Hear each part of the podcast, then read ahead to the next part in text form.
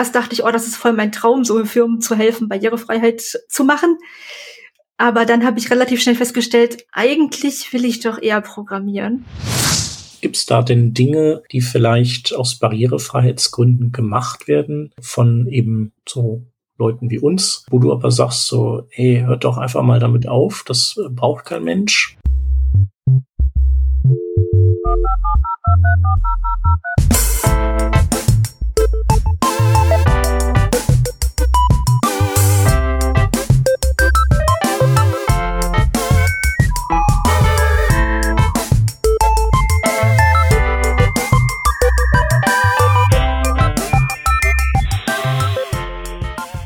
Revision 562.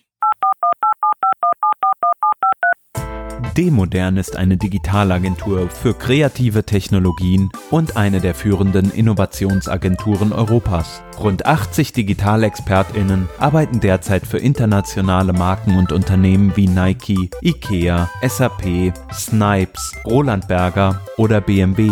Demodern wurde bereits mit zahlreichen Kreativpreisen ausgezeichnet. Neben Qualität, Innovation und Kreativität ist Teamwork die Superkraft der Agentur. Und du kannst bald zum Team gehören. Gesucht wird eine Full-Stack-Developerin oder ein Full-Stack-Developer mit Fokus auf Web, Mobile und WebGL. Du und dein Team, ihr seid verantwortlich für die technische Konzeption und Umsetzung von interaktiven Web- und Mobile-Projekten. Hinzu kommt die Weiterentwicklung von Interaktions- und Webtechnologien gemäß des Mottos Pushing Things Forward. Unterstützt wirst du von einem internationalen Team aus den Bereichen Design, Konzeption und Entwicklung. Klingt gut? Dann bewirb dich jetzt unter demodern.de/jobs. Wir danken Demodern für die Unterstützung von dieser Revision vom Working Draft. Wir sind heute zu dritt. Da hätten wir zum einen den Hans. Hallo. Dann hätten wir aus dem Team noch mich, den Shep. Und das bedeutet, wir haben auch wieder eine, eine Gästin da. Und zwar die Svenja. Hallo Svenja. Hi. Schön, dass du da bist. Und bevor wir loslegen, erzähl doch einmal kurz, wer du bist und was du so machst. Ja, ich bin Svenja, 31, und arbeite bei Accenture ähm, als Frontend-Developerin. Mhm. Du äh, bloggst und äh, bist auf Twitter. Genau. Man, man stolpert über dich, definitiv. Ja, man, man stolpert über mich und äh, ich streame auch auf Twitch. Mhm. Genau, das werden wir auf jeden Fall alles, äh, das verlinken wir alles, das findet ihr alles in den Shownotizen, die Links zu Svenjas äh, Präsenzen sei es äh, professionell wie auch ähm, äh, Gamer mit, mit Gamer-Inhalten.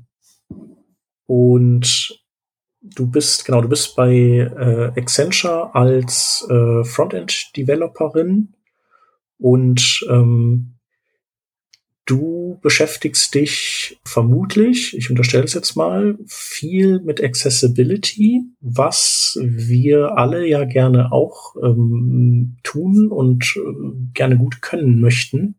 Aber vielleicht kannst du das deutlich besser als wir, weil du das sozusagen auch, äh, du, du weißt, wofür du es baust, richtig? Ja, also ich kann gar nicht anders, als es mit zu berücksichtigen. Ja, weil du blind bist. Richtig. Genau. Deswegen werden wir da heute äh, über diese Themen so ein bisschen sprechen. Genau, natürlich über Webentwicklung im Allgemeinen auch. Aber wir hoffen, dass wir da äh, so einiges von dir lernen können.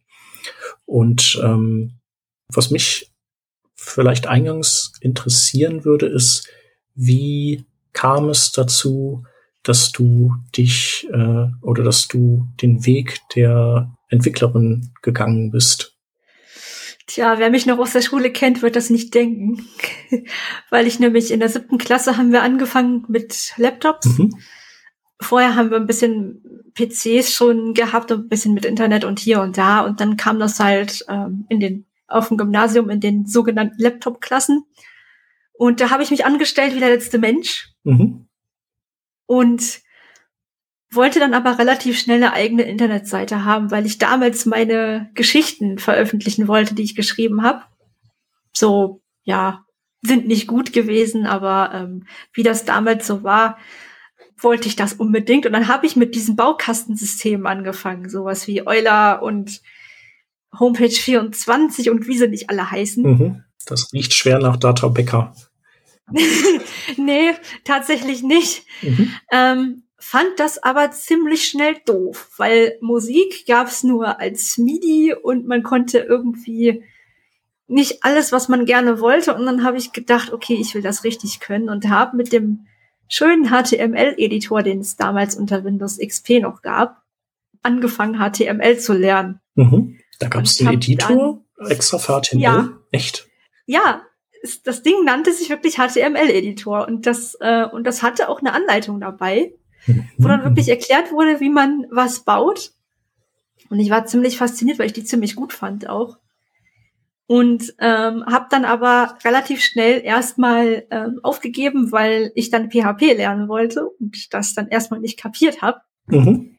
Und ähm, das wurde dann durch die Schule und alles ein bisschen runtergeschluckt, so mehr oder weniger. Und mit 17 ging es dann langsam drum, ja, was willst du denn eigentlich machen, falls du kein Abi machst? Mhm. Und dann habe ich gedacht, hm, na ja, wenn ich schon keine Sängerin werden kann, dann könnte ich doch was mit Computern machen. Habe dann so eine vollschulische Ausbildung erstmal gemacht, wo mich der Informatikteil sehr interessiert hat, aber der Wirtschaftsteil eher nicht. Und ich dann aber auch so dachte, hm, also irgendwie will ich das jetzt richtig lernen und habe dann eine Ausbildung zur Fachinformatikerin für Anwendungsentwicklung gemacht, die ich 2015 abgeschlossen habe.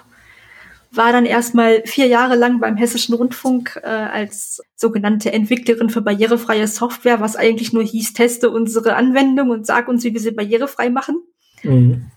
Ähm, was mir dann relativ schnell, weil erst dachte ich, oh, das ist voll mein Traum, so Firmen zu helfen, Barrierefreiheit zu machen.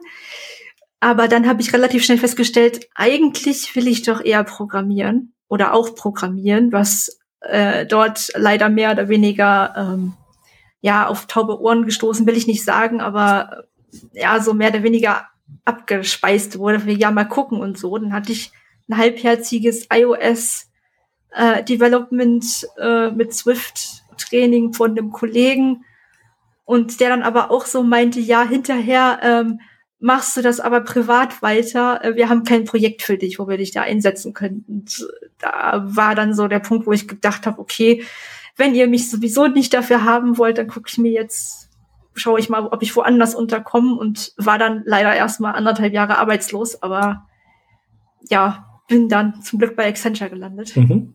Und äh, wie bist du auf die gekommen? Das war ziemlich witzig. Ähm, über Twitter hatte der Marco Zehe, der dem einen oder anderen mhm. vielleicht auch noch was sagt, ein Tweet von meinem Jetzt-Chef äh, weitergeleitet. Ja. Der eben dann gesucht hat und gesagt hat, hier, wir suchen noch Frontend und, und hier und da. Und dann habe ich halt hingeschrieben gefragt, hey, was sucht ihr genau? Und sagte er zu, sagte er ja alles. Mhm. Und dann habe ich gesagt, hm, ja, okay, lass mal reden. Und dann haben wir relativ schnell telefoniert auch. Also ja, innerhalb den ersten Tagen mehr oder weniger und haben dann auch festgestellt, ja, das passt, das könnte er sich vorstellen. Und ähm, zwei Monate später hatte ich dann den Vertrag. Ja, super. Cool. Ja, das war mega gut. Ich glaube, ich weiß auch, wer das sein könnte. Der Hans eventuell auch, oder? Das äh, ist das der Thomas Kaspers vielleicht gewesen? Ja. Ja. Ja, genau. Genau. Ja, das passt. Die Beschreibung passt. Ja, cool. Super. Nee, der ist auch äh, er ist auch echt ein super Typ. Der ist top. Den habe ich auch schon persönlich kennengelernt. Ja. Das war, das ist schon echt cool. Wohnt auch nicht also, weit weg vom Hans. sehr gerne zusammen, ja. Ja. Das stimmt, das stimmt. Ähm, genau, also ähm, wir haben ja auch den Marco Zehe schon äh, öfter bei uns zu Gast gehabt hier im Podcast. Ist jetzt auch schon wieder einige Zeit her und der Thomas war auch mal mit dabei. Das ist allerdings wirklich schon lange her. Ich sehe hier gerade 2014 wow. im März waren die beiden äh, mal bei uns zusammen zu Gast. Also es ist wirklich schon einige Zeit her. Themen nur kurz, sorry, äh, als Ausflug. SAS 3.3 wurde da veröffentlicht und das Thema, was wir eigentlich hatten, Indie UI und Accessibility. Und äh, verlinkt haben wir zum Beispiel Grunt Page Speed oder Bootstrap Accessibility Plugin. Na gut, das waren andere Zeiten. Vielleicht erinnert ihr euch noch. nee, also Bootstrap, ja, das nutzen wir auch heute noch. Ähm, das kenne ich, ja. aber. Gut, das hat ja, ja auch weiterentwickelt, ne? Mhm. Hm, trotzdem, also was mich jetzt auf jeden Fall mal äh, sehr interessieren würde, ist so ein Stück weit das Thema Tooling. Also grundsätzlich ist es ja so, dass viele, jetzt sage ich mal, ähm, die Entwicklerinnen und Entwickler sind, mit Visual Studio Code beispielsweise ihre Websites programmieren. Jetzt ähm, im, oft ist es so, dass man entweder einen Firefox oder einen Chrome-Browser verwendet. Ist das für dich eigentlich genauso easy, diese Tools zu ähm, verwenden? Also mit den ähm, DevTools im Firefox stehe ich noch so ein bisschen auf, auf Kriegsfuß. Ich suche immer, wo was ist. Mhm. Aber ähm, ansonsten, ich muss sagen, dass ich äh, sehr überrascht bin von VS Codes Entwicklung. Weil als ich im, äh, im, im Grubenlampe-Podcast war, ähm, habe ich ja noch gesagt, äh, ja, VS Code, ja, weiß nicht, das fühlt sich für mich eher an wie eine Webseite. Aber das ja. hat sich sehr verändert seitdem. Ich habe dem ja noch mal eine Chance gegeben letztes Jahr, weil wir das jetzt auch im Projekt verwenden. Und äh, habe dann festgestellt, Mensch, das ist ja richtig cool geworden. Ich äh, benutze das jetzt. Ja. Also das heißt, für dich ist es auch, äh, also das Tool funktioniert auch, weil das ist ja immer so ein, ein Stück weit ähm, eine Herausforderung. Ich sag mal, ähm, nehme jetzt einfach mal hier unser Aufnahmetool, ne? da haben wir uns ja vorher auch abgesprochen, dass das auch dann für dich zugänglich ist. Das ist ja auch äh, sagen wir, eins der großen Probleme, dass häufig ja. nicht alle Tools einfach so benutzbar sind, aber, oder?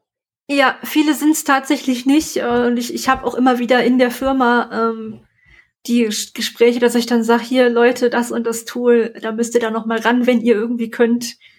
Äh, wenn es irgendwie ein Drittanbieter-Tool ist, macht da mal was. Ähm, mhm. Weil, ja, also gerade äh, da hatte ich heute Nachmittag mit einer Kollegin auch drüber von diesen Boards, sowas wie Miro und äh, Mural und was es da nicht so alles gibt.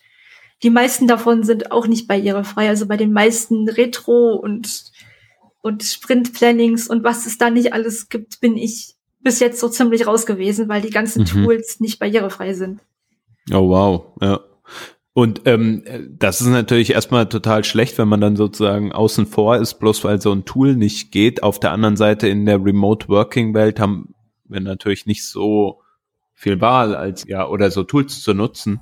Und dann ist es natürlich äh, umso schwieriger. Wie kommt das denn dann an oder wie wie kommst du da auch voran, wenn dann wenn dir dann sowas auffällt und du diese Kritik in Anführungsstrichen kundtust? Also gibt's dann immer schnell Abhilfe? Ist so eigentlich meine Frage. Ähm, Tatsächlich ja. Ähm, cool. Sehr positiv überrascht gewesen von Anfang an, ähm, wie das bei Accenture läuft, mhm. dass wirklich äh, lösungsorientiert gearbeitet wird, dass nicht wie beim alten Arbeitgeber oder auch wie ich das von anderen sehr oft höre, gesagt wird, ja, äh, kriegen wir kriegen wir schon irgendwie mal hin oder ach, mhm. stell dich nicht so an und lass dir halt helfen. Ha, hast mhm. doch hast doch einen Freund, der dir helfen kann und Assistenz spielen, so mehr oder weniger. Oder lass dir halt von Kollegen helfen oder was auch immer. Und das mhm. ist halt gar nicht. Wenn ich sage, hier Leute, ich, jetzt mal ganz blödes Beispiel. Ich kann mir keine Kreditkarte beantragen, weil das Formular nicht barrierefrei ist, äh, was bei American Express der Fall ist. Ich will aber jetzt auch nicht meinen Freund als Assistenz missbrauchen, dass ja. dann auch wirklich Verständnis dafür da ist und gesagt wird, ja, verstehe ich, wir finden dann eine Lösung. Mhm. Ja, gerade dieses, also, dass dann andere Leute voraussetzen, man hat jetzt jemanden da, der einem hilft. Also eigentlich ist das ja nicht das, also dein, in Anführungsstrichen, das Problem für dich, weil äh, dass da jetzt jemand sein muss, sondern es ist ja eher ein anderes Problem, nämlich das Problem im Tool. Und das muss halt ja. halt behoben werden. Ne? Also ähm, ich glaube, das ist ja das Wichtige. Deswegen fand ich jetzt interessant, das, was du gesagt hast. Du hast ähm, beispielsweise dem Tool VS Code ähm, einmal eine Chance gegeben, da war es noch nicht so, ähm, noch nicht so brauchbar und jetzt ist es aber so für dich, dass du es einfach nutzen kannst, um auch deine Webentwicklung äh, tun zu können. Ähm, was ich mir jetzt so, so, vielleicht kann ich das mal so laienhaft fragen, äh, äh, sehr ähm, ja, interessant vorstelle, ist so dieser Punkt, für mich besteht dieses, also die, die Programmierung gerade im Frontend halt neben der ganzen Logik und so weiter halt auch viel aus dem Punkt, okay, es muss halt irgendwie aussehen. War das in der Vergangenheit für dich mal ein Problem sozusagen? Oder habt ihr euch da immer in den Teams dann so aufgeteilt? Wie geht ihr das Thema an? Ähm, also die, ich sag mal, optischen Tickets machen meine Kollegen. Also auch die ganzen Design-Sachen. Ähm, CSS fasse ich gar nicht an, tatsächlich. Mhm. Ähm, ich nehme dann eher so Accessibility oder Tickets, wo irgendwelche Formulare gebaut werden müssen, ähm, ja. mit HTML, JS oder Frameworks oder was auch immer. Ja. Und ähm, die, die CSS-Sachen, die schraubt dann wer anders dran. Ja. Aber das, das hört sich ja eigentlich nach einer sinnvollen Aufteilung an, dass du sozusagen das, die, äh, das, die Semantik oder quasi das, das echte Interface sozusagen erstmal modellierst und dann weitergibst an die, die das dann noch mal ein bisschen einkleiden sozusagen. Das ja, das ist auch alles klar getrennt. Jetzt zum Beispiel in unserem jetzigen Projekt ähm, sind die ganzen Komponenten halt schon da. Und ähm, wenn dann irgendwas Neues gebraucht wird, wird einfach geguckt, ja, haben wir sowas schon da? Brauchen wir dafür einfach eine neue Ausprägung der Komponente, die wir schon haben? Oder müssen wir was komplett Neues bauen? Mhm.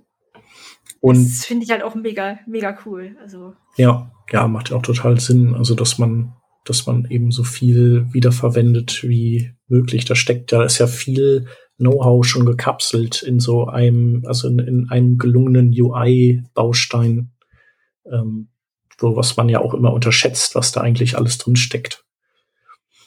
Und äh, machst du auch Interaktivität? Programmierst du die auch, weil die ja auch äh, reinspielt in, in die äh, Themen? Also Interaktivität ist ja egal, also ob man jetzt, äh, egal ob optisch oder eben semantisch, äh, bringt, kann das ja viel durcheinander bringen, wenn es irgendwie gut oder schlecht gebaut ist. Ist äh, das auch Teil dessen, was du tust?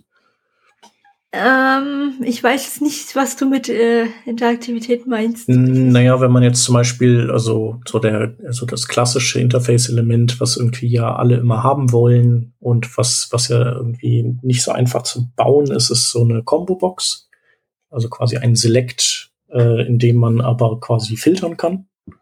Und äh, da steckt ja dann irgendwie relativ viel Interaktivität drin, die man ja nur mit JavaScript realisieren kann, aber gleichzeitig muss man halt schauen, dass, dass man halt die Veränderungen, die halt dann in dem Interface passieren, dass, also, hey, guck mal, hier sind Filterergebnisse, das sind jetzt weniger als vorher und so, dass man das halt auch irgendwie auch semantisch immer wieder kommuniziert und nicht nur visuell sozusagen. Ja, ja, sowas mache ich auch. Also ich habe letztens erst äh, ein Ticket äh, gemacht, da ging es halt auch drum, es gab äh, eine Suche und äh, die Suchergebnisse wurden dann angezeigt, aber der Screen wieder hat halt noch nicht äh, zurückgegeben, hier so und so viele Ergebnisse hast du jetzt. Mhm.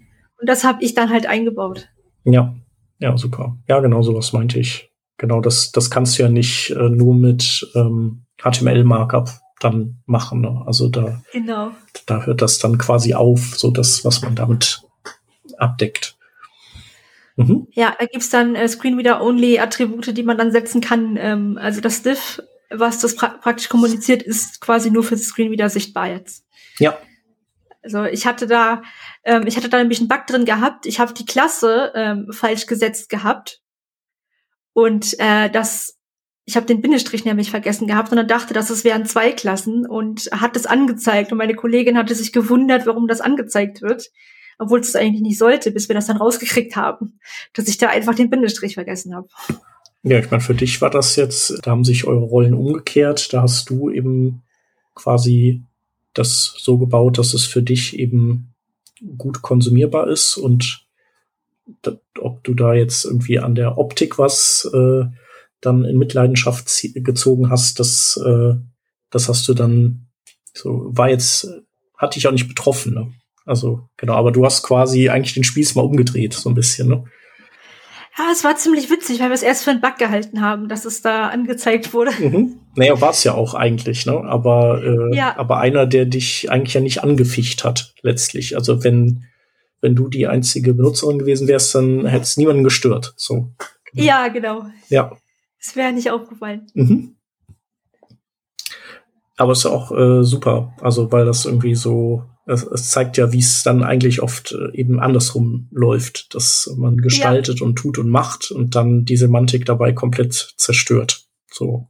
Ja, das ist leider sehr häufig der Fall. Wir haben ja auch, ähm, also auf dem Account, also das ist der, also der bei dem Kunden praktisch gibt es ja mehrere Projekte und äh, teilweise werde ich auch angeschrieben von von anderen Projekten und gefragt, ja, wie kann, wie kann man denn das und das machen? Die wissen das dann einfach gar nicht weil die das vielleicht auch mit ihren Tools äh, gar nicht hinkriegen, weil mhm. sie da sowas wie JSF verwenden und äh, das nicht wirklich barrierefrei ist und dann nicht so bauen können, wie sie es gerne hätten. Und dann fragen sie mich halt, ja, wie muss es denn konzeptionell sein? Und äh, das finde ich auch gut, weil das sind ja Vorgaben, die beachtet werden müssen müssen, äh, gerade von öffentlichen Stellen. Ja. Und, äh, deswegen finde ich das echt gut, dass, dass ich dann auch gefragt werde und nicht einfach was angenommen wird. Weil das mhm. wird ja auch viel gemacht. Ja, dann wird irgendwas gebaut, wo dann die Leute denken, ja, das ist bestimmt total gut für Blinde. Mhm. Bestes Beispiel sind diese Accessibility Overlays, die ähm, Accessibility ähm, vereinfacht praktisch dann darbieten sollen auf den Seiten mit, mit AI. Und das funktioniert aber gar nicht. Das verschlimmbessert. Mhm. Ja, das ist so quasi so, äh, wenn man das nicht schon in die DNA des, des Interfaces eingebaut hat, dann versprechen diese Overlays sozusagen per JavaScript, äh, man, man, man droppt die einfach so in die Seite rein und dann rüsten die sozusagen alles nach und danach ist äh, also automagisch und dann ist die Seite super barrierefrei und so. Ja, genau. Ja. Ähm, habe ich mal ein wunderschönes Beispiel gelesen. Ja, Accessibility ist wie, wenn du einen Blaubeerkuchen versuchst zu backen und die Blaubeeren hinterher versuchst irgendwie reinzuquetschen. Geht Mhm. Ja, es sieht zwar interessant aus, aber ist nicht zielführend. Ja. Ja. Mhm. Ja, das ist vielleicht ein ganz schönes Bild, ne? Da kann man sich dann auch gut drunter vorstellen, was man, wie man das halt angehen sollte, nämlich äh, von ja. Anfang an die Blaubeeren mitdenken. Das wäre genau. eigentlich das Beste für den Kuchen. Ja, ja, das ist ja bei, bei eigentlich allen Dingen so, ne? Das ist ja bei Performance so, wenn man das irgendwie vergisst und dann nachträglich dran schraubt, dann wird's auch nie so gut, wie wenn es per Design schon irgendwie mit von Anfang an eingeflossen ist. Und dann denke ich natürlich auch, dass, äh, dass viele Leute wahrscheinlich auch so ein bisschen, also die, die wissen nicht, dass sie das, dass sie sich nicht so gut an auskennen. Ne? Also das dann so, hey, ich äh, habe gehört, ich muss äh, hier, wenn ich die Aria-Regel setze oder dieses Roll, dann ist gut und da muss ich dann das machen, da muss ich den Fokus reinsetzen und dann dann glauben die ja auch, dass sie das, wie du schon gesagt hast, ne, alles äh, super nach Lehrbuch gemacht haben und dann dann kommt eben die Praktikerin an und sagt, ja, schwierig. Ja, Du hast den Türgriff leider jetzt äh, erst dran, super, aber du hast dann halt innen in die Tür gemacht, nicht außen. Na, ja. Letztlich ist das ja ähm, einfach so eine Sache von Wissenstransfer. Ich weiß nicht, macht ihr dann auch so, ähm, dass ihr so Pairing macht, äh, dass du pair pairst mit äh, anderen aus dem Team und ihr dann so auch euch austauscht über die Dinge? Ja, wir haben äh, wöchentlich wechselnde Coding-Partner im Projekt. Mhm.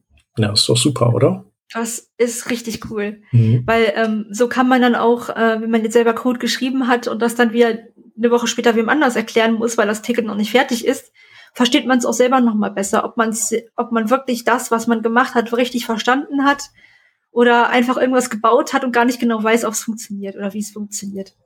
Ja. Das ist, das haben wir alle schon gesagt, dass wir das echt gut finden. Ja, das ist auch super. Also ja, weil man dann irgendwie äh, nach, nach einer gewissen Zeit X sind halt irgendwie, hat sich so das Know-how von allen auch so ein bisschen, ist so in die anderen mit reingewandert und umgekehrt. Ne? Ihr, ja. macht euch dadurch ja irgendwie auch alle gegenseitig besser. Ja. Vielleicht, wenn wir mal so ähm, sprechen, wir haben ja jetzt schon drüber gesprochen, dass man eigentlich bei einer Webseite immer, wenn man egal was man tut, Accessibility von Anfang an mitdenken sollte. Wie im Konkreten mache ich dieses Mitdenken? Also was sind so die, die quickest wins, die man haben kann, sozusagen aus deiner Perspektive? Ähm, wenn man alles, was, also das ist jetzt total simpel, aber daran scheitert es total oft schon. Wenn man alle, alles, was ähm, interaktiv ist oder irgendwie ähm, fokussierbar sein muss, mit der Tastatur auch erreichen kann. Also wirklich diese Tastaturerreichbarkeit, ne? Ich sag mal jetzt für mich als Laie einfach mal mit Tab die ganze Zeit durchtappen durch die Seite und gucken, komme ich denn überall in der Navigation hin? Kann ich denn auch all meine Untermenüs, die ich da haben möchte, öffnen? Ähm, oder kann ich vielleicht ja. auch eine Tab-Area, wenn es sowas gibt, irgendwie bedienen? Ähm, Gibt es da spezielle Herausforderungen gerade, oder ich stelle mir vor, dass es spezielle Herausforderungen gibt bei so äh, Single-Page-Applications ne? oder so Apps auf der Webseite sozusagen. Keine Ahnung, der Klassiker, ne? Du hast einen Button und das ist halt ein Span und du kannst es nicht fokussieren. Gibt's da ja. irgendwie so ein, so ein Grundrezept, was man tun kann oder wie macht man das? Ähm, so blöd das klingt, möglichst, wenn man kann, nicht irgendwelche Frameworks benutzen, die man nicht wirklich beeinflussen kann, na, wirklich, am besten fährt man, auch wenn das altmodisch klingt, immer noch mit HTML, CSS, JavaScript plain, weil das einfach vieles schon hat. Und wenn man so Sachen selber baut und äh, da irgendwie alles Mögliche reinfriemelt, dann äh, vergisst man halt auch Sachen. Also es gibt ja gerade vieles schon vorgefertigt, was was dann auch schon gut ist. Aber viele bauen die Sachen halt dann from, scratch komplett neu und denken dann, ja, sie haben alles berücksichtigt und dann äh, kann man mit dem Date-Picker vielleicht äh, zwar Sachen auswählen, aber nichts eingeben, obwohl es eigentlich tun sollte.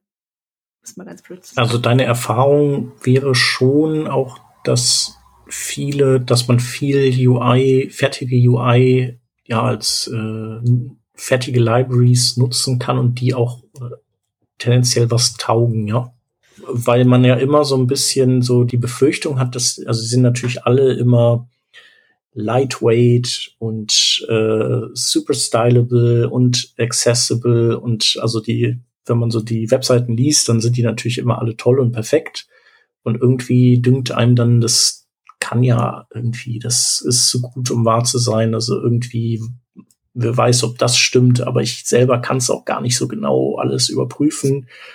Ähm, aber du würdest sagen, es ist tendenziell schon so, dass, äh, dass die schon relativ gut sind, die Dinge, die man so also, bekommt? Ja, vieles eher nicht. Ich würde halt schon sagen, wenn man irgendwie kann, äh, wirklich alles komplett selber nochmal durchtesten, ob man wirklich alles, also wenn man alles mit der Tastatur erreichen kann, dann ist es schon, dann ist schon sehr viel gewonnen auf jeden Fall. Hast du bestimmte ähm, äh, Libraries, die du so empfehlen kannst, die da äh, sehr gut drin sind? Ähm, das war äh, wüsste ich jetzt so ad hoc nicht, weil ich mich damit auch nicht, noch nicht so beschäftigt habe. Mhm. Du meintest in der Vorbesprechung, dass ihr auch äh, Bootstrap öfter zum Einsatz bringt. Ähm, ja, ist genau, das, wir, wir äh, würdest du, kannst, ist das in Ordnung zum Beispiel? Die haben, die haben ja auch wirklich tatsächlich einiges im CSS auch, mit dem man Accessibility auch gut machen kann. Und also da würde ich schon sagen, also das habe ich auch schon in der Ausbildung ähm, ein bisschen mehr angeguckt gehabt und habe da dann auch schon gefunden, wie man so Skip-Links macht und verschiedene Regions und sowas. Also das hat für mich immer ein gutes Bild ergeben. Also ja, mhm. doch würde ich sagen. Okay. Was auch immer hilft, ist, wenn man sich wirklich mal nach Best Practices umschaut. Zum Beispiel letztens habe ich äh, nach sortierbaren Tabellen gesucht, die möglichst barrierefrei zu kriegen. Und da gibt's dann von, von der äh, Way Area, ähm, da gibt's dann tatsächlich auch so eine Best Practice äh, auf GitHub und äh, CodePen, ähm, wo man das dann findet. Und das äh, ist schon ziemlich gut. Also äh, immer immer mal gucken und wenn man irgendwie da Zugriff drauf hat, auch äh, Leute, die betroffen sind, äh, auch ruhig mit einbeziehen. Also äh, ich werde auch manchmal gefragt von, von Leuten, die mich kennen, äh, kannst du äh, für uns was auf Barrierefreiheit testen? Da muss ich dann sagen, nee, kann ich leider nicht, weil ich das halt schon für, die, äh, für, für den Arbeitgeber mache. Äh, da mache ich das privat nicht mehr, aber äh, es gibt immer Leute, die das gerne, ja gerne helfen, wenn äh, man dementsprechend da danach sucht. Also äh, wenn man selber so mhm. nicht mehr weiterkommt und vielleicht auch gar nicht weiß, worauf man achten muss, Ja, so für den Anfang, was ich ziemlich gut finde, ist, äh, was der Moritz Giesmann mal diese Accessibility, äh, dieses Cheat Sheet, was er gemacht hat. Mit den zehn wichtigsten Punkten äh, für Web Accessibility. Mhm. Das äh, finde ich richtig gut. Also ja, ich habe auch mit, mit ihm schon Podcast-Folgen gehört, wo er dann auch äh, gefragt wurde und ähm, er mit mir auch schon auch bei vielen übereinstimmt. Ja, also Punkt eins dann wirklich äh, Tastaturbedienbarkeit testen und Punkt zwei, da sind wir uns auch einig, Screenreader testen. Also wirklich ähm, den eingebauten Screenreader benutzen und versuchen, die Seite damit zu testen. Wird da alles vorgelesen und komme ich da überall hin? Ja, das ist erstmal ungewohnt und äh, man kriegt erstmal einen Rappel, mhm. wenn man das nicht gewohnt ist, aber es hilft auf jeden Fall. Ja, ja klar, das ist äh, ja, das ist das Beste, wenn man sich selber sozusagen äh, einfach so in die Rolle mal begibt und, und schaut, wie funktioniert das, ne? wie kommt man selber damit klar. Ich denke auch die größte, größte Hürde ist natürlich, dass man am Anfang durch so ein Tal der Tränen geht, bis man mit dem Tooling, Screenreader-Tooling dann so gut zurechtkommt. Was ja auch bei mir zum Beispiel ein Grund ist, warum ich irgendwie auf Windows bleibe und nicht auf Mac wechsle. Nicht, weil ich Mac irgendwie doof finde, prinzipiell, aber weil das halt so da, bis ich dann da auf Mac wieder so alles hab, was ich brauche, ah, da muss ich mal gucken, wann ich das mache. So. Heute nicht. Ich habe tatsächlich ja. vier Jahre lang Mac benutzt und bin wieder zurück zu Windows, auch wenn Apple sehr hoch gepriesen wird, was Barrierefreiheit angeht. Aber ähm, gerade wenn es ums Programmieren geht, habe ich festgestellt, mit Xcode und äh, Breitzeilenunterstützung mm, mhm das ist wie du klickst mit der Maus auf eine, auf eine bestimmte Stelle und landest aber auf der, auf der anderen Seite des Bildschirms. Mhm. So hat sich das verhalten. Und das ging gar nicht. Okay. Ja, da müssen wir auf jeden Fall gleich auch noch drüber sprechen, wie du, wie du ähm, codest, wie du das, äh, wie du dich da durchbewegst. Aber generell äh, kann man vielleicht sagen, dass äh, Microsoft da schon, ich glaube, aber vor allem unter deren neuen äh, Chef, also so neu ist der ja gar nicht mehr, der hier äh, Satya Nadella. Ich glaube, seit der am Ruder ist, haben die sehr viel Augenmerk auf so Barrierefreiheitsgeschichten gelegt, oder? Es wird auf jeden Fall immer besser und ich habe schon auch festgestellt, dass äh, sogar der Narrator, der hat jetzt äh, neuestens äh, Breitzeilen-Support auch wieder gekriegt. Mhm. Was ich richtig gut finde, weil das hatte der auch ganz lange nicht. Also ganz lange habe ich immer gesagt, ja, der Narrator, den kann man benutzen, wenn man NVDA runterladen will. Ja, okay, so quasi nur als Steigbügelhalter. Ähm, ja, ja, also ich nutze ihn heute immer noch nicht, aber er ist deutlich besser geworden. Mhm. Also, Sollen wir noch kurz erzählen, was eine, eine Breizeile ist? Genau, das ist eine Zeile, ähm, die mir alles, äh, was mir vom Screen wieder ausgegeben wird, auch nochmal in Blindenschrift angezeigt. Also es ist im Prinzip wie so ein, ein, ein Stück äh, Hardware, wo so quasi so Pin, so, so ein Array von oder so ein Gitternetz mit Pins ist und je nachdem, was eben da an in Blindenschrift äh, angezeigt werden muss, können die quasi interaktiv rauskommen oder eben wieder einfahren. Genau. Ja. Mhm. Auch super cool. Ähm, wir haben, äh, wir haben ja jetzt gerade so ein bisschen auch über äh, das Thema ja äh, Mac versus Windows gesprochen. Mm, wir haben aber davor auch über die Webseiten gesprochen, was mich mal interessieren würde. Gibt es vielleicht auch heute noch einen Unterschied zwischen der Tatsache, wenn du eine Webseite auf einem Smartphone verwendest ähm, im Vergleich zu mit einer nativen Applikation. Also man versucht ja, also Google treibt es ja unheimlich voran, dass man sagt, okay, so viel wie möglich soll halt irgendwie im Web stattfinden, auch heute noch. Ne? Ähm, wir haben diese ganzen APIs, die da möglich sind. Ähm, Gibt es denn überhaupt noch Vorteile für Native Apps aus deiner Perspektive? Ja, also ähm, der Umgang auf dem Smartphone mit Browser und ähm, eine Native App ist komplett anders. Also wenn ich eine App habe, die auf dem Browser basiert, ich merke das sofort. Also gerade bei äh, am iPhone merke ich das sofort, weil das halt einfach wirklich diese typische mhm. Browser-Geschichte immer noch ist. Also es fühlt sich dann auch wirklich an wie ein Browser. Also und, und woran machst du das fest? Also sind das irgendwie die Ausgaben, die du dann bekommst, dadurch, worüber du hoverst oder wie kommt das? Ja, wenn ich da durchgehe, dass es dann irgendwie alles Links sind, obwohl es vielleicht Schaltflächen sein sollten oder halt irgendwelche anderen Elemente, die, äh, wo man dann einfach draufdrücken könnte.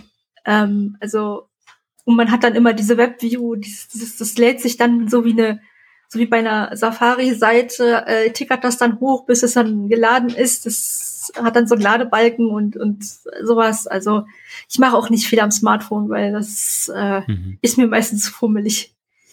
Und du würdest okay. aber sagen, dass äh, eine native App sich, also also du kannst die äh, auf jeden Fall gut unterscheiden, aber es ist auch so tatsächlich, dass eine native App sich auch für dich auch angenehmer bedienen lässt.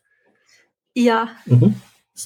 Ja, ja, ich denke mal, ich meine, Apple und auch äh, Microsoft, die haben ja auch so äh, Interface-Guidelines und da ist natürlich auch viel schon eingebacken in deren ähm, UI-Baukästen, sag ich mal.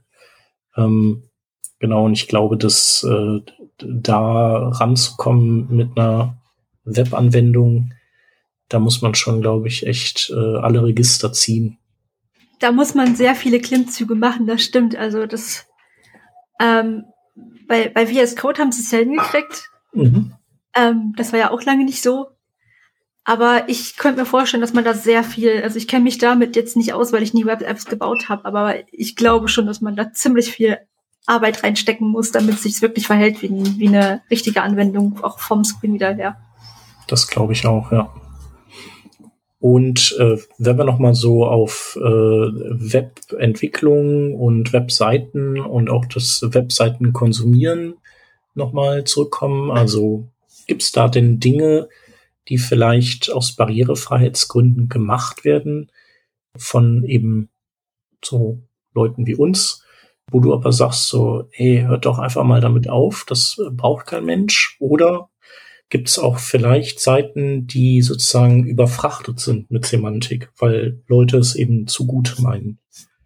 Ja, das sehe ich ganz oft bei Newsartikeln, dass die Leute der Meinung sind, man müsste eine Bildbeschreibung äh, 10.000 Mal dahinschreiben und anstatt dass es der, der Inhalt der Bildbeschreibung ist, steht dann zehnmal irgendwie der Anfang vom Artikel da. Ich weiß nicht, was sie da machen. Mhm. Ja, das klingt äh, tatsächlich eher nach äh, da hat jemand einfach programmiert, dass äh, der Anreißertext des Artikels irgendwie da überall nochmal automatisch reingesetzt wird oder so. Wahrscheinlich macht der ja, Redakteur oder die Redakteurin da überhaupt gar nichts. Ja.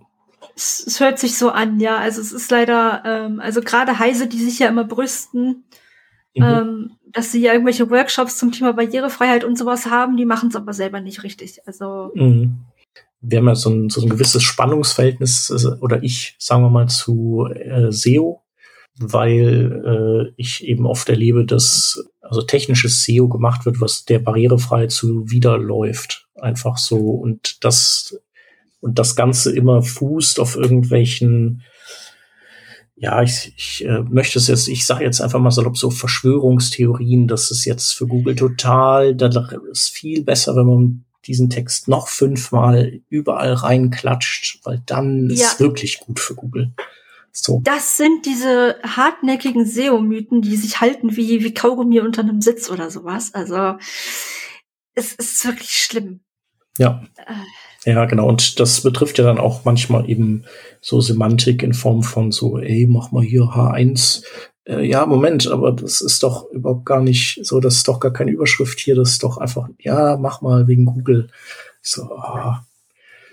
Ja, da werden dann ganze Absätze als Überschriften äh, semantisch mhm. hervorgehoben und dann ist einfach äh, bei jedem Zeilenumbruch sagt dann der Screen wieder wieder Überschrift Ebene 1 und das ist einfach nur fürchterlich. Ja. Ja, dann hast du halt auch keine Gewichtung mehr, ne? Oder keine vernünftige ja. Gewichtung. Das, äh, dann ist irgendwie alles, alles wichtig. Was sagst du denn zu der Entscheidung der Safari-Menschen, die gesagt haben, wir kommunizieren sortierte und unsortierte Listen nicht mehr als Listen an äh, die zum Beispiel Screenreader-Benutzerinnen, weil wir der Meinung sind, dass irgendwie alles sozusagen so äh, nach den Diffs ist das zweitmeist genutzte eben Listen für alles und das, äh, das ist einfach zu viel. Und darum äh, sagen wir, wenn in CSS zum Beispiel das Ganze eben von Display List ähm, oder von List Style, wenn das quasi auf None gesetzt wird, dann kommunizieren wir das auch nicht mehr als Liste. Und da sind ja dann viele gewesen, die gesagt haben, so, ey, das ist total doof von Apple. Jetzt muss ich da irgendwie äh, entsprechende Role wieder draufsetzen, damit das wieder eine Liste ist. Also ist das was, ist das aus deiner Sicht gut? Also war das einfach, ist, sind das einfach zu viele Listen ansonsten? Ähm, also ich weiß nicht, wie es ist, wenn man, wenn man einfach eine Liste baut mit, mit HTML und da gar keine Styles extra nochmal draufsetzt, weiß ich nicht, wie es ist dann.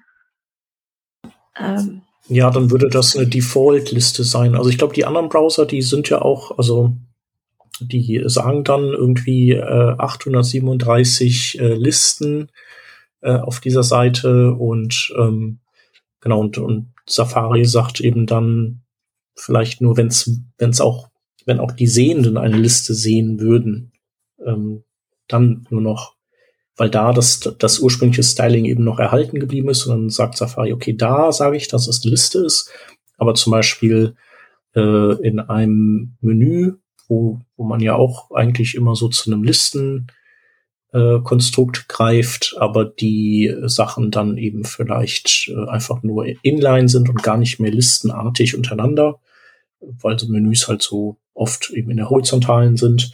Da announcen wir das eben nicht mehr als Liste, weil es eben auch eigentlich tatsächlich keine mehr ist und ähm, sonst also wenn es ein Menü ist, dann ist es ja eigentlich auch keine Liste mehr. Also wenn es dann sagt Menü mit so und so vielen Einträgen und äh, je nachdem, auf welchem Eintrag ich bin, das dann sagt Eintrag zwei von sieben oder sowas, dann reicht das. Also dann. Da, da werden, da zählen im Prinzip ja nur die, nur die Links in einem Nav-Element, ne? Ja. Mhm. Ja. Genau, also ich glaube, also ich war am Anfang, glaube ich, fand ich, fand ich das auch so äh, bisschen übergriffig von den Safari-Menschen. Dachte ich auch so, äh, ist das denn gut, was sie da machen? Das, äh, hallo? Aber ich glaube, dass das schon gar nicht mal so schlecht ist. Und äh, wie du sagst, es ist ja auch nicht nötig, das als Liste zu kommunizieren, wenn es äh, anderweitig korrekt ähm, äh, gekennzeichnet ist, eben mit NAV-Elementen oder sowas. Da fand ich es schlimmer, als Apple gesagt hat, wir kommunizieren jetzt Default wenn jemand einen Screenreader benutzt an die Seitenbetreiber.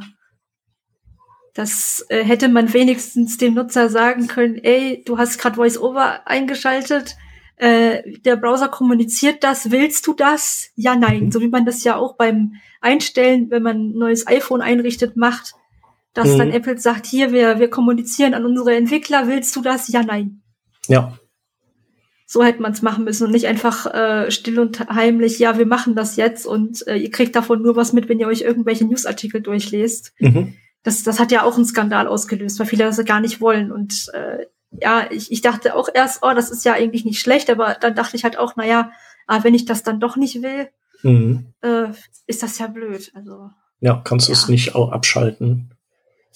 Aber ist das auch immer noch ja. drin? Oder also? Das weiß ich gerade gar nicht. Okay. Ob es noch da ist, das weiß ich nicht mehr. Mhm. Ich habe es nicht mehr weiterverfolgt. Ja. Ich komme so ein bisschen auch auf dieses mit dem äh, zu viel Semantik, weil ähm, bei einer der letzten Beyond Tellerrands äh, hat der Vasilis van Gemert, das ist so ein, ja, was ist das, so ein,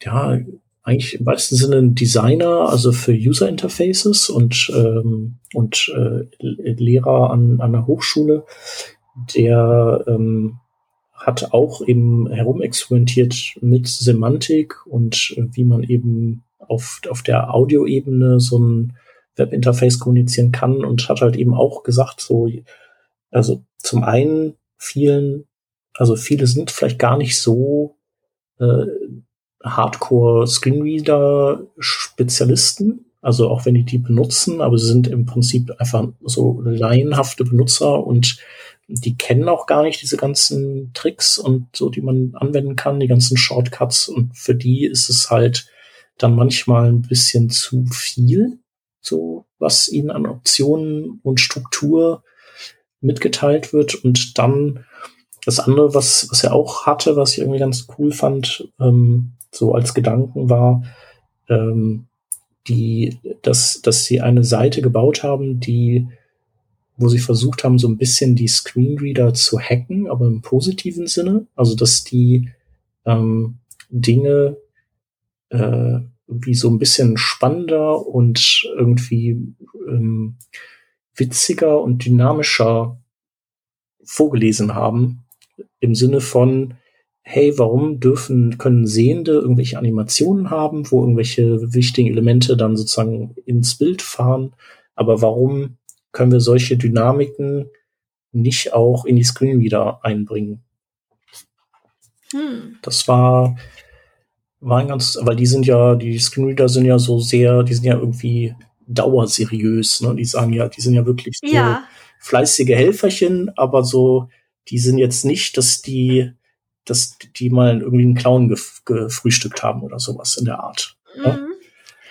Ja, es gibt zwar einzelne Stimmen, die das, die das können wollen, aber ähm, ich weiß gar nicht, wie gut die sind. Aber ja, das, das wollen die meisten ja auch. Also also ich will nicht, dass mein Screen wieder anfängt zu lachen, wenn irgendwie ein guter Witz steht oder sowas. Mhm. Ich weiß nicht, ob ich das. Ich fände es vielleicht mal ganz lustig, wenn ich eine Geschichte lese oder so. Aber im normalen Arbeiten will ich das, glaube ich, nicht haben. Aber man kann halt äh, natürlich dann auf der Ebene vielleicht eine, eine seine eigene Marke oder so, äh, weniger, ähm, ja, weniger frei gestalten, also auf der Audioebene, wie man das vielleicht optisch tun würde. Ne? Da wird ja irgendwie, da geht es ja nicht nur um den Text, den man schreibt und irgendwie dessen Tonalität, sondern auch so, hey, welche Typografie nehmen wir denn jetzt, welche Schriftart, äh, wie groß und klein ist die und äh, welche Farben und da, das hat ja so ganz viele Ebenen und so die, das war eben einfach so diese, diese Frage, warum was ist, was wäre, wenn wir das eben im Screenreader-Bereich auch so ein bisschen mehr äh, machen würden? Fand ich eigentlich ganz, fand ich auf jeden Fall eine gute, eine spannende Überlegung.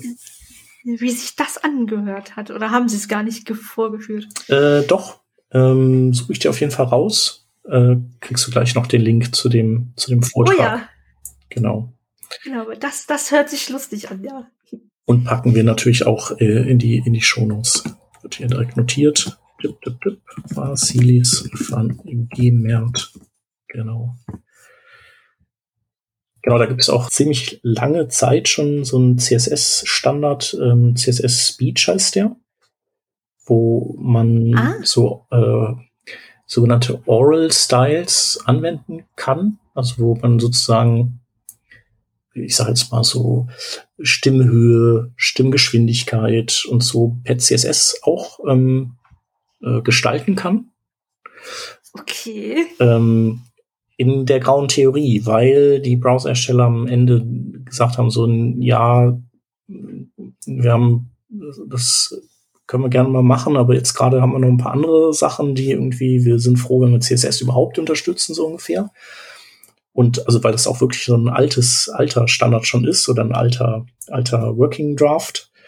Und äh, der wird interessanterweise jetzt gerade wieder belebt von der Leonie Watson. Ich weiß nicht, ob du die kennst. Die äh, hängt sich da ja. unter anderem dahinter, genau. Grundsätzlich ist es auch total cool und die haben noch jetzt den Spin, ja, natürlich auch so ein bisschen als so, hey, jetzt, äh, das lohnt sich doch dann erst recht, weil wenn wir so viel Sprachassistenten und die wollen ja auch vielleicht, äh, also so Echo, Amazon äh, Echo und äh, Google Assistant und so und vielleicht möchten wir die ja auch so ein bisschen gestalten, wie die Dinge dann vorlesen und dafür sollten wir das eben wiederbeleben. Hm. Da bin ich, bin ich auch gespannt drauf, äh, ob das klingt und ähm, was dann damit gestaltet wird. Ja, stelle ich mir aber teilweise schwierig vor, je nachdem, was für eine TTS benutzt wird. Ähm, ich habe hier zum Beispiel eine, die man gar nicht groß in der Tonhöhe verstellen kann. Mhm. Also quasi die, die sozusagen die in Anführungszeichen der Charakter, den du, der dann äh, die, die, den Screen wieder macht, ja.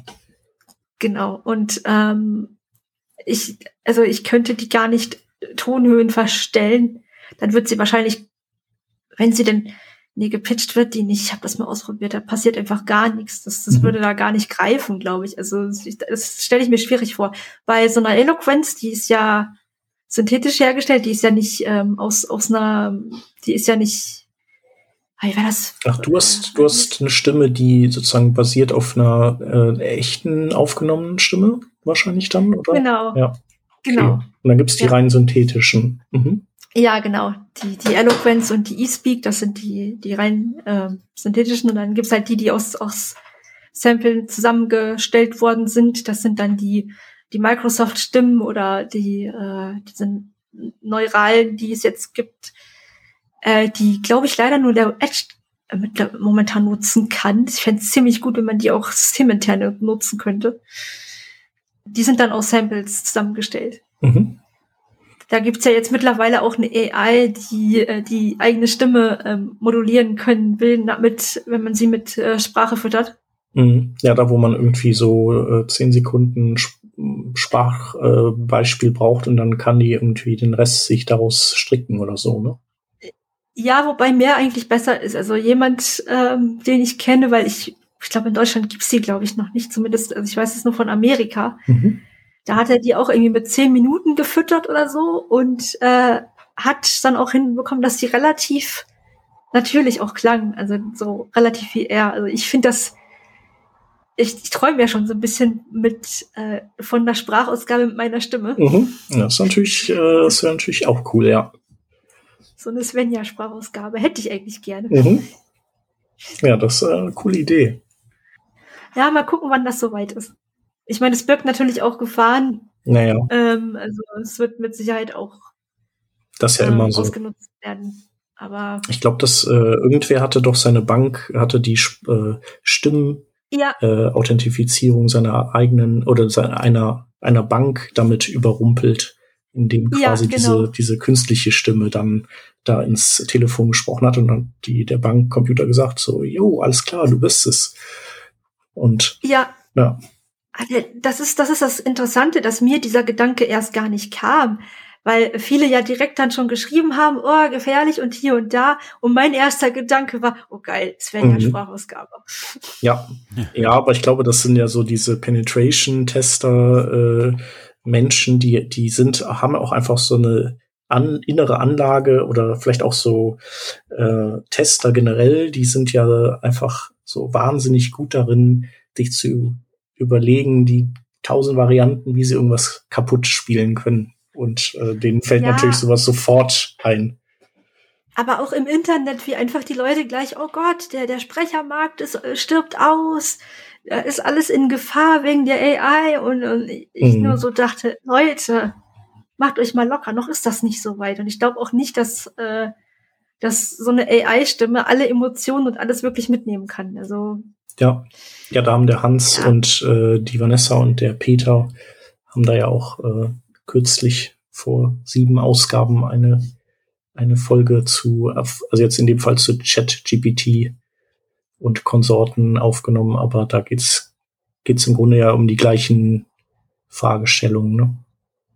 Ja. ja ein Stück Stück weit geht's da auch um diese Fragestellungen. Ja, wir haben uns jetzt nicht mit der Stimme im Einzelnen behandelt, aber gerade wie halt auch ähm, unser Berufsbild davon betroffen ist. Ich habe das auch nochmal zusammengefasst auf meinem Blog.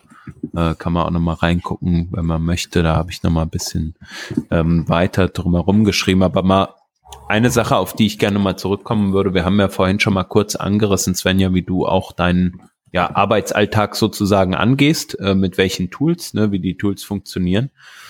Mm, und wir haben dann auch von so der Breilzeile gesprochen und bevor halt irgendwie die Sprachausgabe kommen kann, muss ja irgendwie auch erstmal etwas in den Computer rein, ne, damit dann eine Webseite auch irgendwann mal erscheint.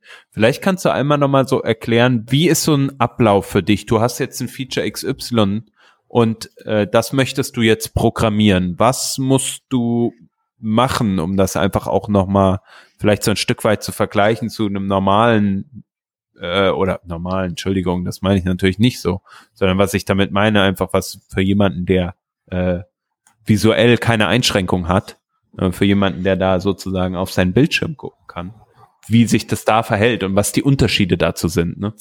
Ja, das funktioniert aber nicht viel anders eigentlich. Also ich überlege mir auch, wie kann ich das denn umsetzen? Was brauche ich dafür? Ja. So wie wir es in der Ausbildung auch gelernt haben, dass wir halt wirklich gesagt bekommen haben, hier, das und das wollt ihr programmieren, wie würdet ihr vorgehen? Und ähm, so mache ich das im Grunde auch, dass ich mir überlege, mit welchen Werkzeugen könnte ich das denn jetzt bauen? Reicht das, wenn ich da HTML-Tags benutze oder brauche ich JavaScript dafür, dass das fun so funktioniert, wie ich es gerne haben will? Ähm, oder finde ich vielleicht schon in irgendwelchen Best Practices was, was mir da hilft, wenn ich, wenn ich selber nicht weiterkomme? Ähm, oder ich frage halt ähm, auch gerne mal andere Kollegen, hier hattet ihr sowas schon mal, äh, wisst ihr, wie man das macht, wenn ich da selber nicht weiterkomme? Und, Und dann baue ich das mhm. in, äh, in VS Code oder manchmal sogar noch im Notepad++, wenn ich einfach merke, ich will das erstmal nur für mich lokal bauen und nicht noch nicht ins Projekt übernehmen. Erstmal gucken, wie es geht und äh, führe es dann aus bei mir und versuche es dann zu testen. Also ich gehe jetzt nicht in die Konsole rein, weil ähm, wenn, erst wenn, wenn irgendwas nicht funktioniert, öffne ich vielleicht mal die DevTools und gucke, ob ich irgendwas in der Konsole finde. Aber erstmal teste ich und äh, gucke, ob es läuft. Ja, jetzt sagst du so einfach so, dann, dann baue ich das, klar, aber das, das ist so dieser Teil, der würde mich total interessieren, ja. Also ähm, zum Beispiel, was ich, ich habe jetzt hier mir Git, äh, GitHub Copilot irgendwie installiert, ne, und dann gibt mir das halt irgendwelche Vorschläge, wie ich ähm, Code äh, ja schreiben kann oder beziehungsweise über einen Tab eine mhm. Funktion erstellen kann. Ähm, oder man einen Autocompletion, nehmen wir einfach mal das. Funktioniert das für dich auch oder ist das eher etwas, was du weniger nutzt? Ähm, es kommt drauf an. Wenn es jetzt ein Tag ist, den ich auswendig kann, dann tippe ich den einfach so runter und dann, dann irritiert mhm. mich das eher. Ich habe ähm, ein Dev-Stream tatsächlich auch noch auf YouTube. Äh, da, da hört man das dann mal, wie ich dann irgendwie das, das Anführungszeichen, was da zu viel ist, nicht finde und so. Ähm, ist aber nicht gelistet, das findet man so nicht, das, das muss ich dann raussuchen. Und aber mittlerweile habe ich mich dran gewöhnt und wenn ich jetzt, aber nicht mehr weiß, wie genau der Tag war, dann äh, hoffe ich, dass mir die Vorschläge was ausspucken und gehe dann mit Fall rauf runter, kann ich dann durch die Liste gehen und mit Enter den Vorschlag bestätigen, den ich haben will. Und wie, du hast ja gesagt, du, äh, also im Code-Editor arbeitest du tendenziell eher mit Brei-Zeile, als dass du dir das wahrscheinlich äh, vom Screen wieder vorlesen lässt, korrekt?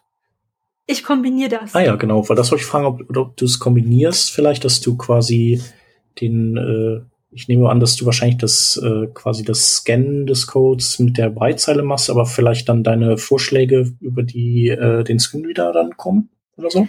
Ja, ähm, ich lese es auch erstmal so durch und wenn, wenn ich feststelle, okay, ich will jetzt eine Zeile genauer angucken, dann fühle ich auf der Zeile, was da steht weil ich lasse mir auch nicht jede Zeichen ansagen. Man kann das ja mhm. einstellen. Ja, genau. Wie ähm, machst du, wie, wie, wie kannst du denn so ein, äh, so ein, vielleicht so ein HTML-Dokument, das ja jetzt auch nicht kurz ist oder so, wie scannst du das dann so in verschiedenen Detailstufen durch?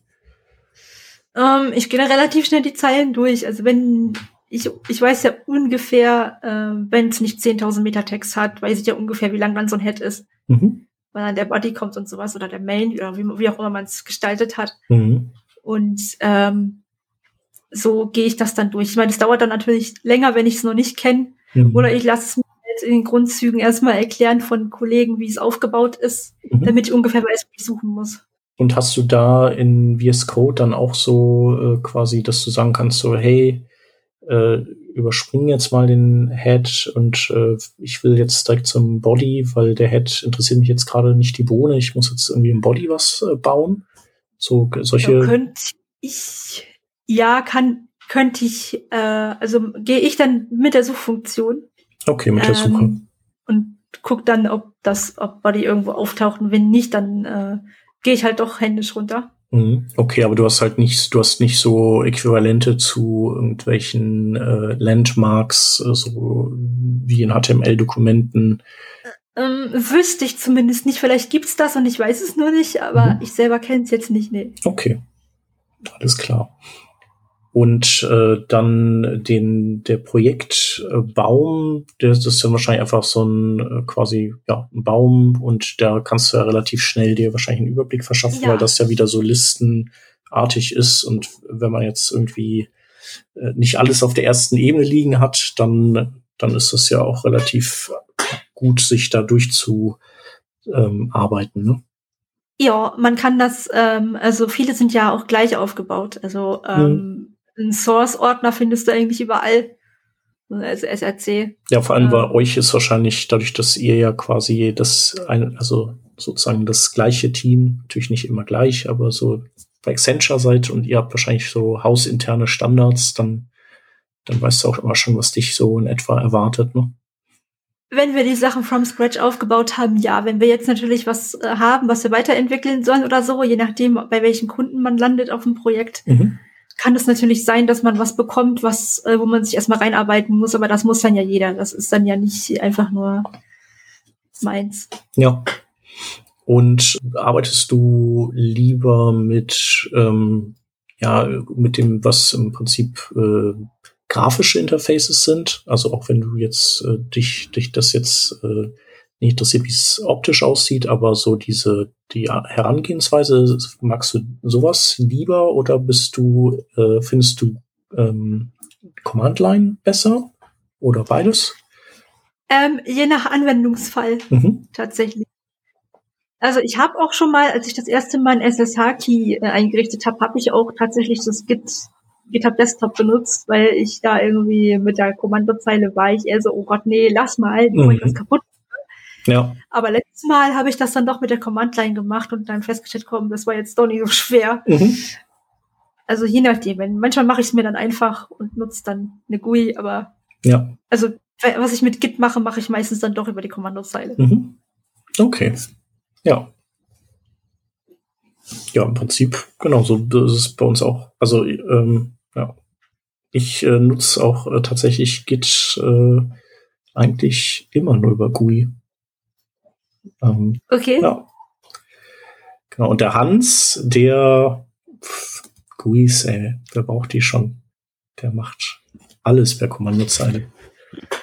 Ja, also es ist ja tatsächlich bei mir nicht so äh, on a daily basis, sage ich mal, dass ich jetzt von morgens bis abends ständig nicht mehr, ne? Äh, irgendwelche Commands. Genau, das das ist nicht mehr der Fall. Aber trotzdem, also ich bin natürlich auch mal hier und da an meinem Blog irgendwas am machen oder links und rechts mal was am ausprobieren oder so und da verwende ich dann Git über die Command Line tatsächlich. Allerdings bin ich sehr viel in der Command Line unterwegs und generell so jemand, der gerne auch an der Tastatur hängt. Hm. Weshalb äh, ich es schon auch mag, wenn man eine Webseite irgendwie ein bisschen mit einer Tastatur navigieren kann. Allerdings interagiere ich dann häufig bei so Elementen, die jetzt, sagen wir mal, eher eine, ja, eine schwierigere Navigationsstruktur oder ähnliches sind, dann halt nicht mit der mit der Tastatur, weil es halt irgendwie more convenient für mich ist. Aber grundsätzlich äh, verstehe ich also auch, äh, auch für, für Leute, die jetzt halt ähm, einfach so ihre Tastatur als Navigationswerkzeug benutzen wollen, ähm, den Nita auf jeden Fall. Und mhm. bei den, bei den Tools ist das natürlich noch mehr der Fall, ne? wenn man jetzt jeden Tag irgendwie in der Command-Line äh, unterwegs ist, nur, und die funktioniert nicht richtig, dann ist es natürlich sehr, sehr mhm. mh, mm, schwierig. Ja, im, im Endeffekt kann man sagen, ja, gibt es da eigentlich ja keinen großen Unterschied zu, wie wir uns da irgendwie durchhangeln durch ja. den ganzen Krempel da. Ja. Ne? ja, was ich nur nicht kann, ist mehrere Sachen gleichzeitig offen haben. Da komme ich durcheinander. Hm, wie meinst du das? Also du ähm, mehrere Code-Dateien offen haben und dann irgendwie alles überblicken können ähm, auf irgendwie fünf Dateien, die man gerade offen hat. Mhm. Und da den Code, also das machen Kollegen ganz oft, dass die eine alte und eine neue Version sich nebeneinander legen mhm. und äh, sich dann die Unterschiede angucken. Das kann ich zum Beispiel nicht. Da brauche ich viel länger für. Ja, ja gut, aber macht ja auch Sinn, ja. Aber und äh, wie ist das mit, äh, genau, also da die haben natürlich einen ganz äh, starken quasi Bezug zueinander, so Zeile für Zeile. Wie ist das aber mit so Dingen wie, ähm, wenn du in HTML was äh, codest und dann, ja, vielleicht irgendwie ein JavaScript, das dazu passt, also das irgendwie dann äh, damit noch irgendwie Dinge anstellt, ist das, äh, würde, würde, wäre das in Ordnung? Das geht noch, ja. Ja, ne, weil das ja nicht so ein quasi ja. so, so stark miteinander verschränkt ist. Also was optisch ja kein nicht so wild ist, weil man das ja quasi so einfach nebeneinander legt, aber du, du würdest ja jedes Mal quasi Kontext switchen und kannst es dann ja nicht irgendwie beides äh, im gleichen Kontext haben. Ja. Mhm. Und ähm, das wäre jetzt irgendwie was, wo dann die äh, sehenden Kollegen irgendwie ein bisschen die Nase vorn haben. Ähm, und äh, wo äh, läufst du denen den Rang ab? In welchen Bereichen? Ähm, ach, das kann ich gar nicht. Also weiß ich nicht. Ich glaube, sowas gibt's gar nicht. Mhm. Also man hat mal äh, zu mir gesagt, boah, du schreibst so schnell, Mhm. weil ziemlich viele im Zweifinger-Suchsystem unterwegs sind. Mhm. Und du machst, äh, hast äh, Aber- hier zehn Finger äh, Ja. Technik drauf. Ja. Ja, ich denke mal auch so, also der, ähm, ich glaube, der Marco C. war das mal, der, der uns auch demonstriert hatte, wie er jetzt zum Beispiel so einen Screenreader tatsächlich benutzt. Und äh, genau, wenn er dann eben uns was erzählt hat, dann hat er den halt schön, also langsam eingestellt, was für uns aber immer noch äh, irgendwie doch recht flott war. Ja, Genau, also ich glaube, da, das sind ja schon unfassbare ähm, Geschwindigkeiten und ich nehme an, bei der Breitzeile wird es wahrscheinlich auch ähnlich sein. Also was du da sozusagen äh, in kurzer Zeit äh, dir da reinziehen kannst. ja, nee, ähm, das wird tatsächlich überschätzt. Also gerade bei, also ich kenne tatsächlich Leute, die auch wirklich schnell Braille lesen können, aber ich gehöre nicht dazu. Und äh, nutzt du denn die Breitzeile äh, abseits der, des äh, Codens auch? Ja, ähm, ich bin sehr perfektionistisch, wenn es ums Schreiben geht. Also auch wenn es nur Tweets sind, wenn ich da nur einen Rechtschreibfehler finde, ich lösche den. Mhm. Und da ist äh, die Zeile auch mein bester Freund, weil da kann ich dann einfach immer relativ schnell, wenn, wenn mir irgendwas komisch vorkommt, ah, okay, Tippfehler drin, Mhm. weglöschen. Ja, ja ich, ich, ähm, also ich bin äh, der König der äh, Tippfehler und der dieser Fehler, die äh, entstehen, wenn man irgendwie noch mal kürzt und einen Satz umbaut und so. Und Ja, das merke ich aber immer nur, also das merke ich sofort in dem Moment, wo ich so einen Tweet abschicke. Also in dem Moment, wo der quasi abgeschickt da erscheint, da merke ich das sofort, aber nicht vorher. Genau. Ja, was ich ganz oft hab ähm, bei, bei so Eigennamen, dann lese ich dann nicht nochmal nach, wie die geschrieben werden und schreibe die einfach so, wie ich meine. Und Mhm. dann äh, kommen da so komische Sachen bei raus, wo ich mir dann hinterher denke, oh Gott, Ja, Svenja, was hast du da geschrieben? ja, ja. Das Aber das mir- äh, passiert Ich uns dann nur allen. so dachte, oh weia. mhm. Ja, also, Ähm, um nochmal auf die äh, Webentwicklung zurückzukommen, ähm, gibt es bestimmtes Tooling, was du noch gerne hättest, was, äh, wo du irgendwie dich noch unterversorgt fühlst mit? Also du hast ja gesagt, so Code Editor ist äh, super, Git machst du auf der Kommandozeile, also da bist du irgendwie mit, mit eingedeckt. Und vielleicht noch äh, daran anschließend gibt es irgendwelche, also gibt es irgendwelche Webstandards, von denen du dir wünschen würdest, dass es sie gibt?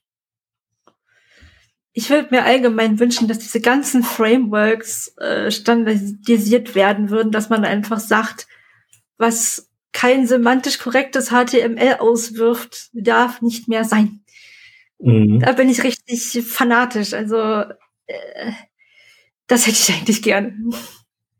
Ja, das, äh, ja, aber das ist halt echt schwierig, ne? Weil Das ja wie mit diesen Accessibility-Checkern, den, den automatischen, die, da, man kann ja den größten Mumpitz theoretisch verzapfen, der aber sozusagen validiert, weil man ja immer wissen muss, was so quasi die, die, die, der Grundgedanke hinter Ja, etwas aber ist. es gibt schon bestimmte Dinge, die man, zum Beispiel die, den, den, wie ich es immer liebevoll nenne, Diff-Salat, Mhm. 10.000 gefühlt ineinander verschachtelte Diffs hat, bevor dann der Inhalt kommt, sowas zum Beispiel. Okay, ja. Ja, da ist, äh, Also das sind halt diese, diese Ausreißer, die gerne passieren oder, oder irgendwie Span in, in Diff und in, in, in was weiß ich, ja. so verschachtelt. Also wenn es sowas schon nicht mehr gäbe, dann wäre ich schon sehr froh. Oder dass halt auch gesagt wird, hier, äh, Capture, wenn du das irgendwie benutzt mit einem Bild und du hast keine Alternative, dann darfst du es Mhm. nicht verwenden. Ja. Ja, okay, ja. Captures sind natürlich, äh, sind eh die, die Hölle aus äh, sehr, Ja. auf sehr vielen Ebenen. Also, Ja. ähm, genau, also entweder da- das, wenn du keine Audioalternative hast, oder natürlich auch, äh, weil die ja auch irgendwie sehr, die, die setzen ja kulturelles Wissen voraus, ne? Also wenn du irgendwie äh, wissen musst, dass, also wie jetzt äh, Schulbusse in Amerika aussehen, weil du nur weiterkommst, wenn du die eben ankreuzt auf dem Bild, aber du Ja. hast die, kennst die nicht, bist ja auch gekniffen. Ähm, und äh, Allein schon, was ist mir nie aufgefallen, aber allein schon diese Rechenaufgaben. Jemand Mhm. mit Dyskalkulie ist da ähm, am allerwertesten. ja, ja. Genau, und, Und was ich, äh, was, was mir auch dann auch aufgefallen ist, ist mir bei, bei PayPal ist das passiert. Da hatten die dann Audio-Captures. Ähm, und dann ist mir erstmal aufgefallen, jemand, der taubblind ist, der ist komplett weg. mhm. Gibt's, gibt's ja auch. Und die können dann gar kein Capture lösen, kein Audio-Capture und kein, äh, kein visuelles. Weil das Audio, das bestand dann darin, ähm, zu sagen, äh, ja, ähm, schreiben, schreiben Sie die Nummer des Geräusches auf, äh, wo eine Menschenmenge zu hören ist oder ein Tier. Mhm. Ja, Also da, da, da habe ich auch gedacht, nette Idee, aber auch wieder nicht barrierefrei. ja. Ja, das ist natürlich auch immer das, äh, dieses Problem, wenn man eben, äh, also klar, sollte man vorher auch irgendwie gucken, dass man irgendwie äh, User-Tests gemacht hat. Ähm, aber ich glaube, dass, was natürlich ein, ein Riesengewinn ist, so wie das ja bei euch ist, ist, wenn man jemanden im Team hat, der die Perspektive, diese Perspektive einbringt Ja. direkt, ne? weil man das dann sozusagen, ist ja auch immer, man sagt ja quasi, je später in dieser ganzen Pipeline man einen Bug fixt, desto, also desto teurer wird's. Und so ist das ja in dem Fall auch, ne? wenn man das direkt am Ja. Anfang schon beim Konzept sagen kann, so, ja, ihr habt aber, wir müssten noch daran denken. So, ah, cool, ja, stimmt. Dann, äh, dann hat man halt viel weniger Stress hinterher. Ja. Das, das kriege ich halt auch immer wieder mit. Äh, da wurden dann werden dann irgendwelche tollen Sachen vorgestellt. Ähm, zum Beispiel letztes Jahr irgend so ein großes VR-Portal, ähm, wo ich dann auch gefragt habe, hier, Leute, das ist ja jetzt schön und gut, aber wer ist das denn, könnte ich das denn benutzen, wenn ich einen Screenreader verwende? Und, und derjenige dann erstmal so, Stille. Mhm. Und ich dann nur dachte, ja, so toll ist euer, euer Portal. Mhm. Ja. Tralali, tralalo, äh, anderes Thema. Ja. Tschüss. ich, ich bin da, ich bin da immer der Partycrasher. Oder auch Ja. ähm, wurde, wurde irgendeine Präsentation, da gab es ein total tolles Video, alle haben das abgefeiert. Es war aber nicht barrierefrei, weil man nur Musik gehört hat. Ja. Habe ich dann auch gesagt, ja, ist super. Ich habe nichts davon gehabt. Mhm. Ja. Das nimmt mir zum Glück keiner übel, aber äh, ich fühle mich dann immer wie so ein Partycrasher. Ich komme dann da rein. äh, Nö, möp, ich nehme euch auseinander. Ja, aber ja, genau. Also ich, die, die nehmen ja schon was mit. Und dann gibt's eben die Leute, die sagen so, ja, okay, ja, das äh, war irgendwie nicht so clever von uns. Und dann gibt's eben die anderen, die sagen so, äh, ja, pff. und die, in denen das dann halt einfach ein bisschen arbeitet und die dann vielleicht trotzdem auch irgendwann dann so, okay, ja, ich muss das ja auch mal, sollte ich mal ein bisschen mehr drauf achten, so. Ja, oder die, die einfach sagen, ja, pö, dann äh, für die paar Leute machen wir es nicht. Mhm. Ja, die sind nicht unsere Zielgruppe. Ja, ja, genau. Und wenn man sich das aber mal angucken würde, wie viel tatsächlich in dieser Zielgruppe steckt, mhm. würde man doch sehen, dass da doch ganz schön viel verloren geht, weil es ja auch immer mehr wird. Ja, ja, genau. Ja, das ist ja auch so ein, äh, da gab es ja so ein äh, Microsoft, äh, ich glaube 2000, also vor zehn Jahren, glaube ich, oder so, kam das raus. Die äh, haben im Prinzip so ein, so ein ganzes Handbuch zu Accessibility und ähm, dazu rausgebracht und der Anteil der von irgendeiner Barriere betroffenen oder von einem Handicap betroffenen Menschen ist ja schon ziemlich hoch und dann gibt es ja noch zusätzlich die Leute, also zu den Leuten, die, die permanent gehandicapt sind, gibt es ja auch immer ganz viele Leute, die sozusagen vorübergehend gehandicapt sind, sei es, äh, weil sie eine Verletzung haben oder situativ gerade gehandicapt sind oder so. Jetzt hast, jetzt hast du schon dreimal dieses Wort verwendet. Ich finde das ja furchtbar. Ja, äh, wie, wie, was wäre ein gutes Wort? Lass mal äh, überlegen. Ja, einfach, äh, ja, steht und behindert. Also das ist kein schlimmes Wort oder so. Okay, ja. Genau, aber auf jeden Fall eben, ja, oder eingeschränkt. Also auf jeden Fall irgendwie äh, ja, irgendwas halt genau. haben, ja. Und ähm, ja, da äh, steht ja auch im Raum, da haben wir mit dem Erik Eggert auch mal gesprochen, ich weiß nicht, vielleicht vor so 20 Wochen oder so. Ähm, ah, okay. Äh, dass ja, glaube ich, 2025 äh, ansteht, dass die EU so ein Gesetz äh, erlässt oder eine, eine Leitlinie oder sowas, ähm, mhm. dass eben deutlich mehr Produkte eben zugänglich sein müssen und dass man das ja, dann eben auch einklagen kann. Ich bin mal gespannt. Mhm.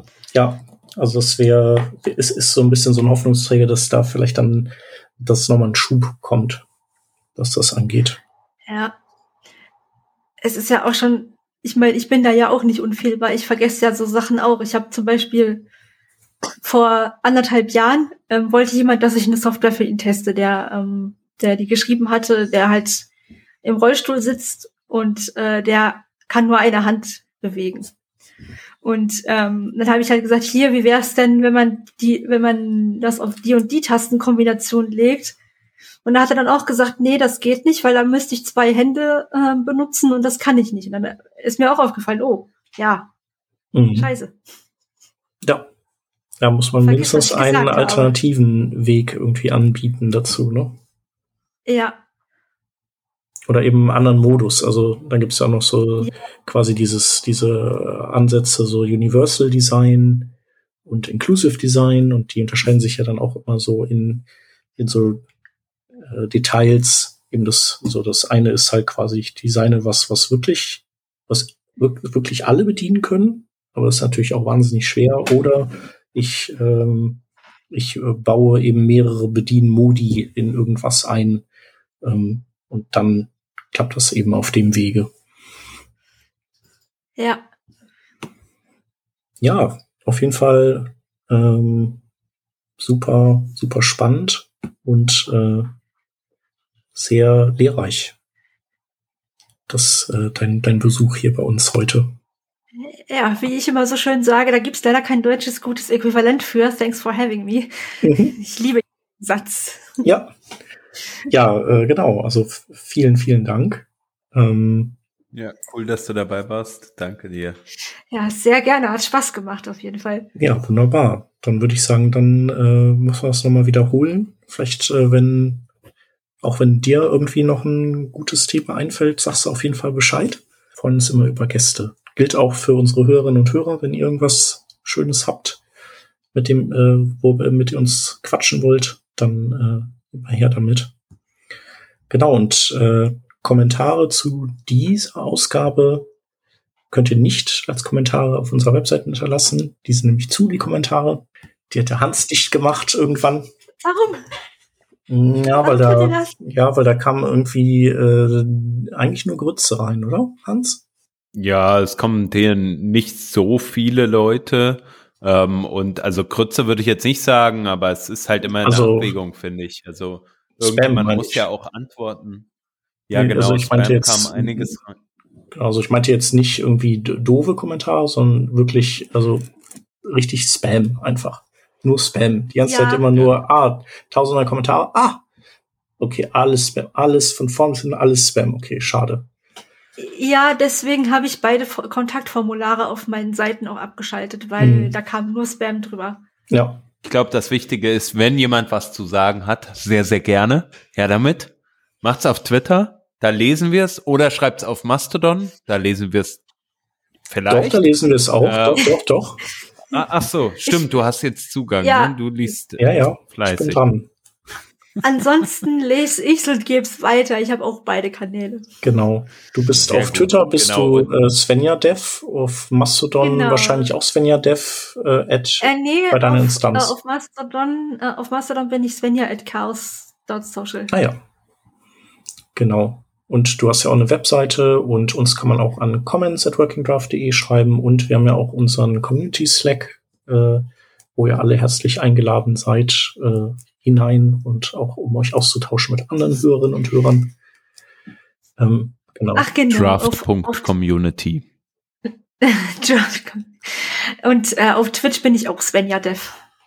Wer da mal vorbeischauen will. Ja, das werden wir alles verlinken. Rage, genau, mich ein bisschen Rage quitten will, sehen will in Hearthstone. Oder mich weiter ausfragen will, weil euch noch Sachen einfallen, ja. die ihr mich selber fragen wollt. Immer gerne. Ja, cool. So machen wir das. Sehr cool. Genau. Und ja, nächste Woche, glaube ich, haben wir den Marvin Hagemeister zu Gast, oder? Um nochmal so einen Ausblick zu liefern. Ich glaube, das ist in zwei Wochen der Fall. Ah, ja. äh, vorher reden wir nochmal über das Projekt Fugu mit dem Thomas Ach, ja, so. Steiner. Das wird auch bestimmt spannend. Jetzt sind es zwei Folgen, auf die man sich freuen kann. Genau. Also, vielen Dank fürs Zuhören. Vielen Dank, Svenja. Liebe Grüße Gerne. an den Hans und wir hören uns nächste ja, Woche danke, wieder. Danke. Bis dann. Grüße zurück an euch. Macht's gut. Danke. Ciao. Tschüss.